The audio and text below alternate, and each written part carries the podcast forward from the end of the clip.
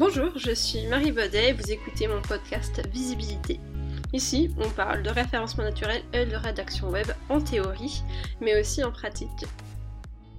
Dans ce premier épisode, rien de mieux que de parler du référencement naturel, qu'est-ce que c'est et pourquoi c'est important. Le référencement naturel euh, intervient à la création d'un site internet, mais aussi pendant toute sa vie. En général, on considère à tort qu'il suffit de créer un site internet, de rédiger des pages, de mettre un logo, de faire un petit menu, euh, de mettre un formulaire de contact et après de le mettre en ligne et que tout est bon, on peut s'arrêter là.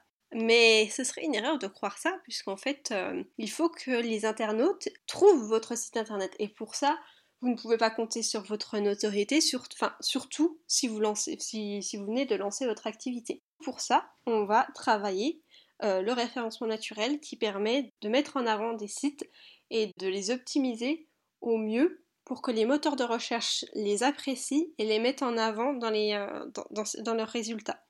Alors pour ça, on travaille sur trois piliers différents. Le premier est celui de la technique, c'est-à-dire euh, qu'on va s'intéresser au code de votre site internet. Est-ce qu'il est propre? Est-ce qu'il intègre du JavaScript? Est-ce qu'il intègre du Flash? Est-ce qu'il bloque des ressources nécessaires euh, à l'indexation de votre site? Est-ce qu'il est rapide? Est-ce qu'il est disponible en plusieurs langues? Etc. Le deuxième point est celui des contenus. Là, cette fois, ça va être beaucoup plus textuel du coup. On va plutôt s'intéresser à la sémantique et au champ lexical de votre page. On va se demander si le contenu est vraiment intéressant pour l'internaute. Si oui, est-ce qu'il répond à la question?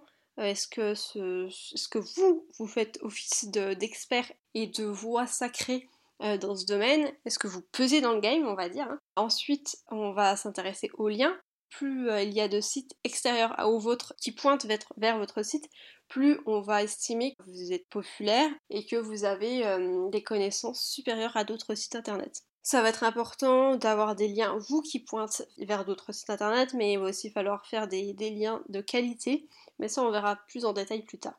Pour le moment, on va plutôt s'intéresser aux trois outils de base que vous pouvez maîtriser et d'ores et déjà mettre en place sur votre site internet on a en premier Google Search Console, qui est un outil gratuit mis en place par Google, comme son nom l'indique.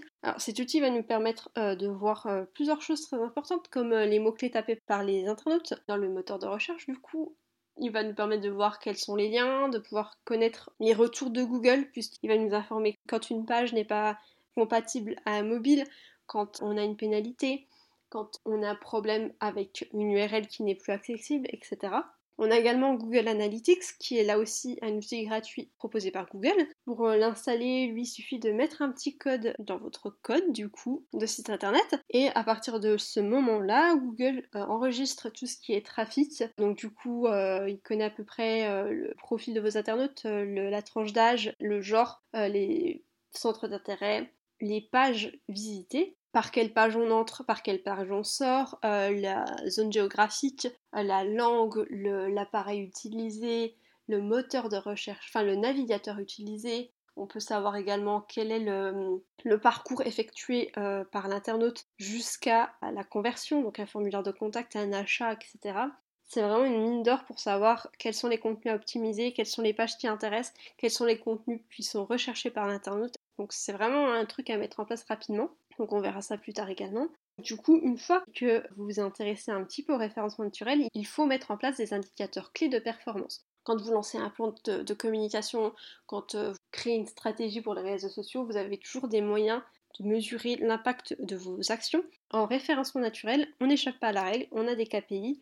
Les trois de base que je conseille, c'est le positionnement, donc de savoir à quelle place votre site internet apparaît dans les moteurs de recherche selon une requête savoir aussi le nombre d'utilisateurs qui visitent votre site internet pour pouvoir savoir si votre trafic augmente, s'il baisse, et le taux de rebond. Le taux de rebond, ça c'est un chiffre, c'est un pourcentage euh, qui est calculé en fonction du nombre de personnes qui arrivent sur votre site internet et qui repartent directement après avoir visité la première, première page en fait. Donc euh, c'est vraiment quelqu'un qui a soit eu l'information directement qu'il recherchait et que du coup il est parti euh, en ayant cette information, soit c'est vraiment qu'il est tombé sur une page de votre site qui ne fonctionnait pas, qui ne l'intéressait pas, qui ne répondait pas à sa demande, donc c'est pas très positif.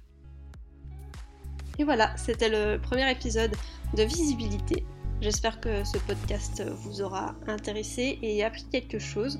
On se retrouve la semaine prochaine, même jour, même heure, pour apprendre de nouvelles choses sur les référencements et la rédaction web. En attendant, je vous donne rendez-vous sur les réseaux sociaux et je vous invite à rester connecté pour développer votre visibilité. A bientôt